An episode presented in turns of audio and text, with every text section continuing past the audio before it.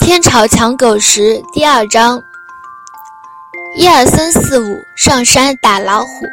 狗剩点着大草的手指头念了一遍，大草在学着狗剩的样子数自己的手指头，可惜一遍也没数对，不是漏了数字，就是手指不灵活，没点对。这首儿歌应该后面还有的，但是狗剩怎么也想不起来了。再说儿歌又是个什么东西？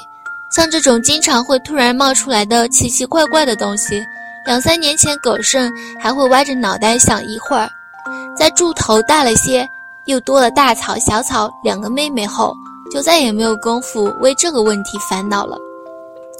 柱头，你数一遍看看。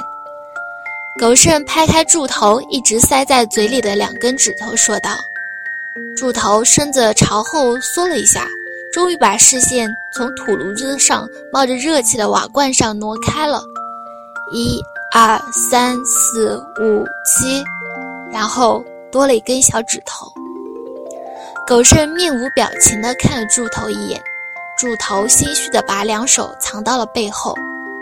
已经教了一年多了，单从一数到十都还不会，更不要说什么加减法了。至于狗剩为什么能用一些奇奇怪怪的符号算出一一天的工钱六个铜板，八天是四十八个，连狗剩自己也不清楚。刘打铁和他的婆娘李大花连疑惑都没疑惑一下。儿子是从自己两腿间掉下来的，还会报错不成？聪明些又不是啥子坏事，何况家里好几张嘴都等着工钱去买粮呢。李大花肚子又挺起来了，眼看家里又要多一张嘴，哪里有瞎想的功夫？有功夫还是伺候那几亩荒田要紧。生了狗剩，刘打铁把家里的良田都卖了，只剩下半亩寿田。这几年，刘打铁和李大花两口子起早贪黑，拼死拼活又开了几亩田地。去年年初，刚拿着家里几乎所有的积蓄。找里长去县衙，算是把其中的两亩买到了自家名下，其他几亩还只算是暂时种着。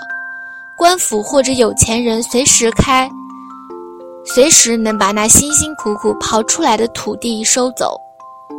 再数一遍，狗剩把又有些睡意的小草抱起来，扶着它软绵绵的身体，让小丫头站着玩一会儿。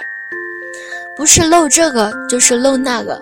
在重复数错第三遍后，狗剩终于忍不住一巴掌扇到了柱头黑乎乎的爪子上。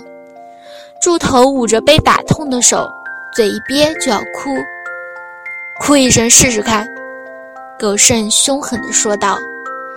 一旁的大草也被吓得往旁边缩了缩。狗剩单手搂着小草，把手伸过来。柱头犹犹豫豫地把手递了过去。点着柱头的十根手指头，又慢慢数了一遍，数十遍。等一下再数给我看。柱头缩回手，老老实实的看着自己的手指头，开始重复数数。狗剩用一根削尖的树枝，小心的把河蚌和小螺丝的肉挑出来，仔细的洗干净，一边还时不时的纠正不停数错的柱头。把好不容易洗干净的一点能食用的肉也夹到瓦罐里，一起胡乱地炖着。这时候，狗剩也忍不住抱着小草跟柱头、大草一起探头探脑地往外看，盼着天快快黑下来，然后刘打铁夫妇回来就可以吃饭了。虽然没有放油，又少盐，但是在肚子饿的时候，酸菜、白松炖河鲜、鱼肉的味道还是非常诱人的。蠕动的胃部因此而变得存在感特别强烈，还有似乎怎么也咽不完的唾液。屋里很快暗了下来，家里只有一盏旧油灯，除了李大花给全家缝补衣服的时候轻易不会点上。狗剩用一个破盆子装了一根烧了一大半的木柴，全当照明。啪，院子里终于传来熟悉的声响。哦，爹娘，你们回来啦！猪头猛地跳了起来，迎了出去。看着小妹妹啊，大草，不要碰火盆，晓得不？狗剩交代了一句，从灶眼里面勾出大铁壶，用破抹布包着修补了好几次的手提起来，倒了半盆热水。刘打铁这几天去帮杨地主家翻地了，李大花则挺着六个月的大肚子去侍弄自自家的几亩荒地了。狗剩快步地把热水端了过来，李大花胡乱洗了把脸，舒服地出了一口气。爹，快点儿，快点儿，大哥烧了好吃的！柱头一连声地喊了起来。刘打铁憨憨地应了一声，拍了拍大儿子的背部，这就是表示表扬了。这个老实的过分的老男人，连对着自己的儿子都半天记不出一个字来。摸什么？还不快进去吃饭！李大花一屁股坐在土炉子旁边的木凳子上，在厨房里面喊道：“凳子发出好几声吱呀声。”娘，大草慢慢的从灶檐下挪了出来，怯怯的叫了一声：“死伢子，叫什么叫？叫叫！”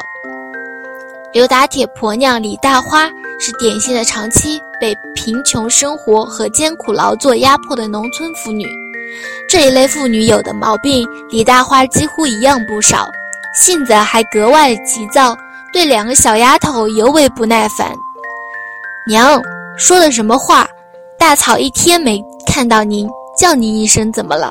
您就好好应声不就好了？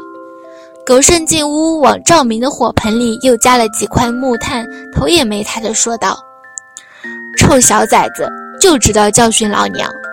李大花悻悻的嘀咕了一句，到底还是没有继续乱发脾气。刘打铁让柱头攀在自己胳膊上走了进来，柱头眉开眼笑的望着他。柱头这么高兴，当然不是因为能吊在自家老爹身上，在杨地主家干活，除了每天六个铜板的工钱，还管一顿中饭。两个掺掺了白面的玉米面馒头，稀饭管够。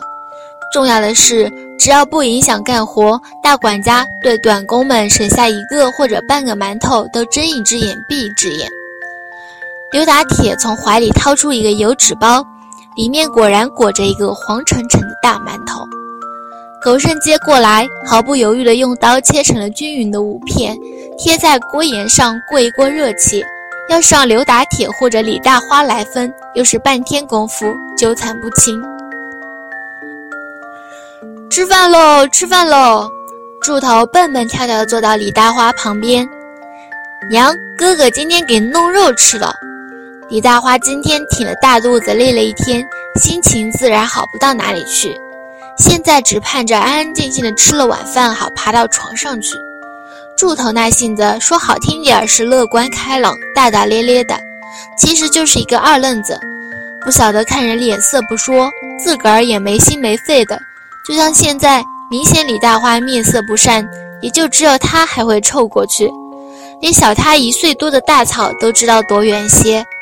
不过不管怎么说，还只是个小娃娃，不知事才是正常的。狗剩快手快脚的把稀饭盛好。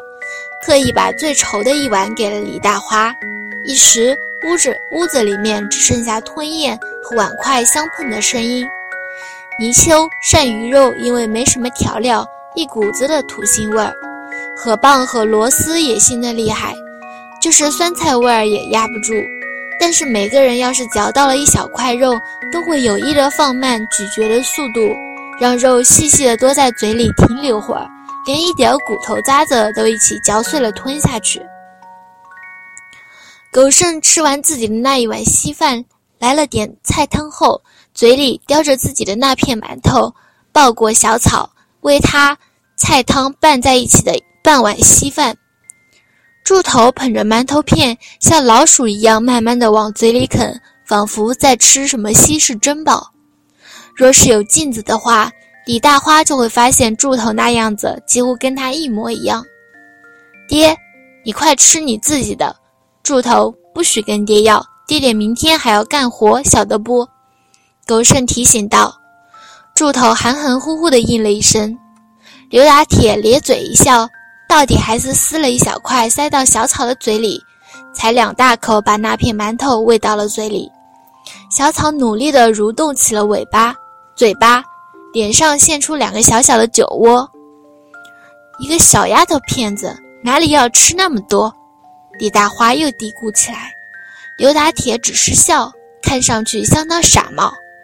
狗剩非常怀疑，当初杨地主家精明厉害的大管家，就是因为受不了刘打铁这傻样才妥协的。